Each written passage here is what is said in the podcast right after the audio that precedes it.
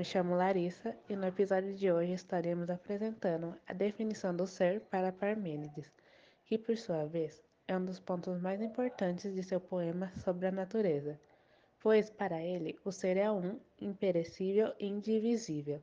Para darmos início, gostaria de passar a palavra para Agnes. Primeiramente é preciso conhecermos quem foi Parmênides. Bom, foi um filósofo grego da antiguidade, o primeiro pensador a discutir questões relativas ao ser. Foi um dos três mais importantes filósofos da escola elítica, junto com Xenófanes e Zenão. Sabemos também que ele foi o criador da escola elítica. O pensamento da escola elítica é marcado por não procurar uma explicação da realidade baseada na natureza. Agora que já conhecemos um pouco mais a respeito do filósofo Parmênides, veremos seu ponto de vista a respeito do ser e o não ser, e para isso contaremos com a presença da Agnes e do Mateus. As preocupações dos filósofos iliatas eram mais abstratas e podemos ver nelas o primeiro sopro de uma lógica e de uma metafísica. Defendiam a existência de uma realidade única, por isso ficaram conhecidos também como monistas, em oposição ao mobilismo.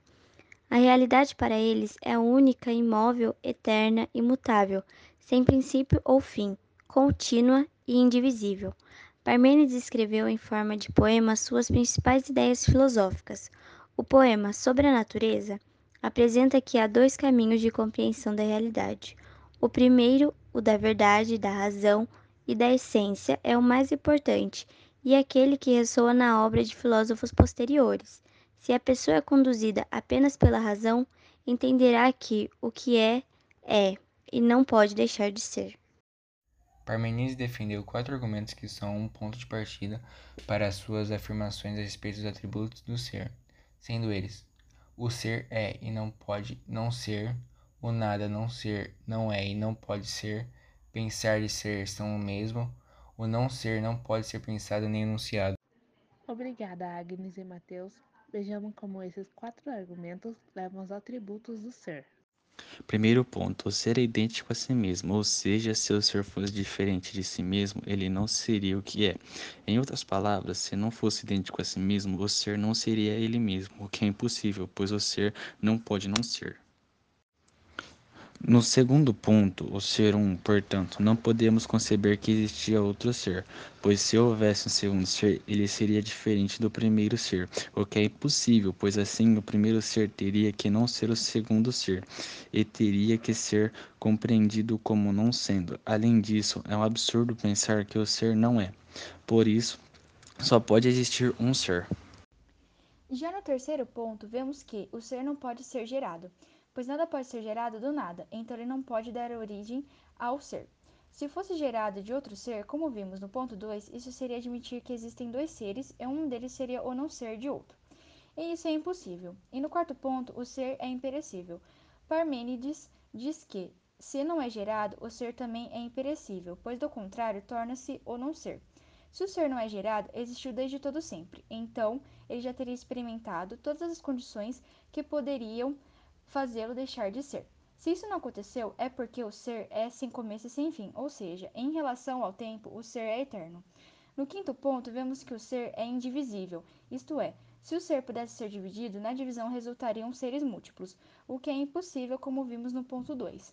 Do mesmo modo, cada um desses múltiplos seres seria ou não ser do outro, o que também é impossível. Também presumiriam, a partir da divisão, a existência de um ser que dividiria o outro ser. E por último, temos o sexto e o sétimo ponto. O sexto ponto diz que o ser é imutável. Desse modo, admitir a possibilidade de mudança seria admitir o contrário daquilo que já estudamos, o que não é ser nada, ou seja, passaríamos a concordar com a existência do não ser. Se até mesmo a passagem de tempo não é admitida no pensamento parmenidiano, pois o ser seria eterno, não é difícil entender que as outras mudanças devem ser excluídas, pois só é possível pensar em mudança em relação à temporalidade. E no sétimo ponto, vemos que o ser é imóvel. Da mesma forma que a temporalidade está associada à mudança, está associada ao espaço. Para mover de um lugar a outro, é preciso também deslocar-se no tempo. Portanto, para Parmênides, o ser está fora da categoria de tempo, pois é eterno.